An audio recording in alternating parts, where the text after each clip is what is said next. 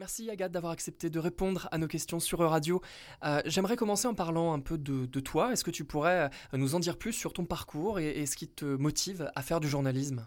Moi, c'est Agathe, j'ai 24 ans. Je suis fraîchement diplômée d'un master de journalisme à l'école de journalisme de Grenoble, l'une des 14 écoles reconnues par la profession. Moi, j'avais un profil un peu déjà littéraire de base. J'ai fait un bac L, après j'ai fait trois ans de prépa qu'on appelle hippocagne et deux cagne, du coup. Et en fait, déjà à cette époque, je voulais devenir journaliste. Donc après mes trois ans de prépa, l'idée c'était de passer les concours des écoles de journalisme que j'ai raté. une première fois. Donc ensuite j'ai fait un petit master de littérature générale et comparée en attendant et puis j'ai retenté ensuite l'année d'après et cette fois donc j'ai eu euh, Grenoble et je suis partie faire mon master à Grenoble. Voilà euh, globalement où j'en suis à peu près aujourd'hui. Euh. Donc tu te diriges vers le journalisme radio. en ce moment tu piges pour France Bleu, c'est ça? Oui tout à fait. Alors déjà je suis spécialisée en radio, c'est-à-dire que la deuxième année on choisit donc soit entre presse écrite, télé et radio et donc moi mon choix s'est porté vers la radio. Là l'idée ce serait de réussir à entrer de manière pérenne au sein de Radio France, plus précisément à France Bleu, parce que c'est l'information locale qui m'intéresse et qui me fait vibrer, on va dire. Voilà, c'est être au plus proche des auditeurs, traiter des sujets un peu du quotidien qui m'intéressent principalement. Et tu es particulièrement investi sur euh, la réflexion autour de l'avenir du journalisme, euh, notamment donc sur les réseaux sociaux, LinkedIn, Instagram par exemple.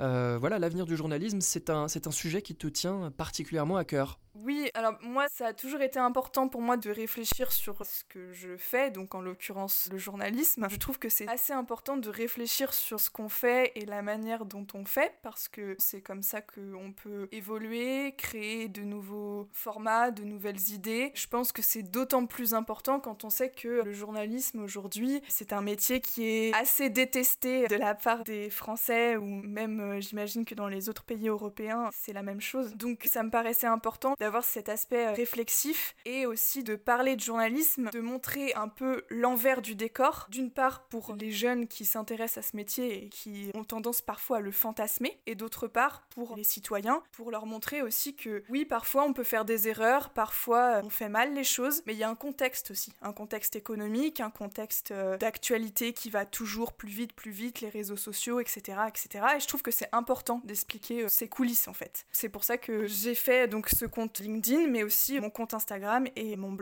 plus tard. Ton blog qui s'appelle la, Fabrique du journalisme, c'est ça? C'est ça, donc ça c'est le blog, La Fabrique du journalisme. Bon, le blog est quand même beaucoup plus tourné vers les jeunes qui voudraient faire du journalisme, qui passent les concours, qui sont en école, pour les conseiller, etc. Le compte Instagram est un peu un mix des deux, c'est-à-dire qu'il y a des conseils pour faire les concours, faire les études, etc. Mais aussi je montre beaucoup plus mon quotidien, parce qu'encore une fois, c'est cette idée de montrer que, ouais, le journalisme c'est chouette, mais il y a aussi des côtés négatifs faut pas se mentir, c'est un peu comme tout. Et je trouve que c'est important de parler aussi des aspects euh, négatifs.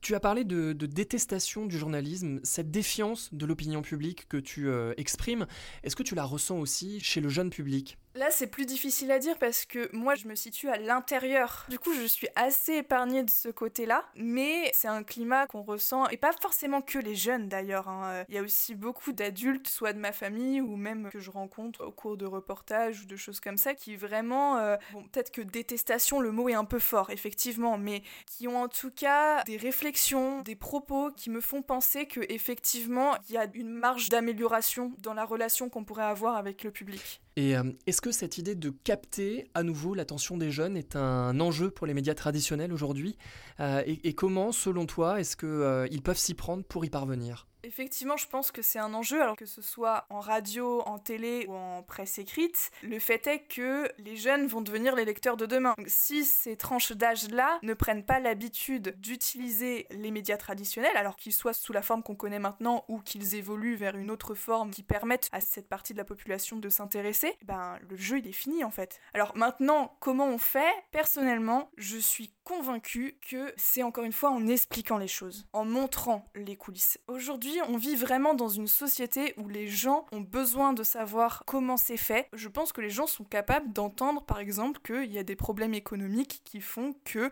on peut plus écrire un article par semaine et que le journaliste, il est à deux, voire trois articles par jour et que forcément, la quantité fait que la qualité baisse. Enfin, voilà, c'est toutes ces dynamiques-là qui, je pense, devraient être expliquées. Si le lecteur n'est n'est pas au courant des problématiques que les médias rencontrent, jamais de lui-même il va se dire ah bah oui tiens peut-être que moi je peux faire quelque chose en prenant un abonnement, en soutenant ce média. Vraiment je pense que ça passe par la communication, la transparence. Du coup c'est un peu ce que je fais moi à titre personnel.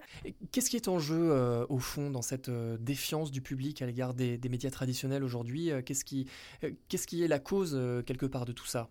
Je pense que le premier enjeu, c'est la précarité, surtout en tant que jeune journaliste. Pour donner un petit peu un chiffre, c'est une étude de pluricité qui est parue en octobre dernier, si je ne dis pas de bêtises. Cette étude a demandé aux jeunes journalistes quel est le mot qui caractérise votre métier. À 69%, ils ont répondu précarité. Avant même de répondre euh, reportage sur le terrain, etc., etc. Donc vraiment, je pense que le mot précarité met en lumière en fait une partie des problèmes que peut rencontrer le journalisme aujourd'hui. Merci Agathe d'avoir été avec nous sur Radio.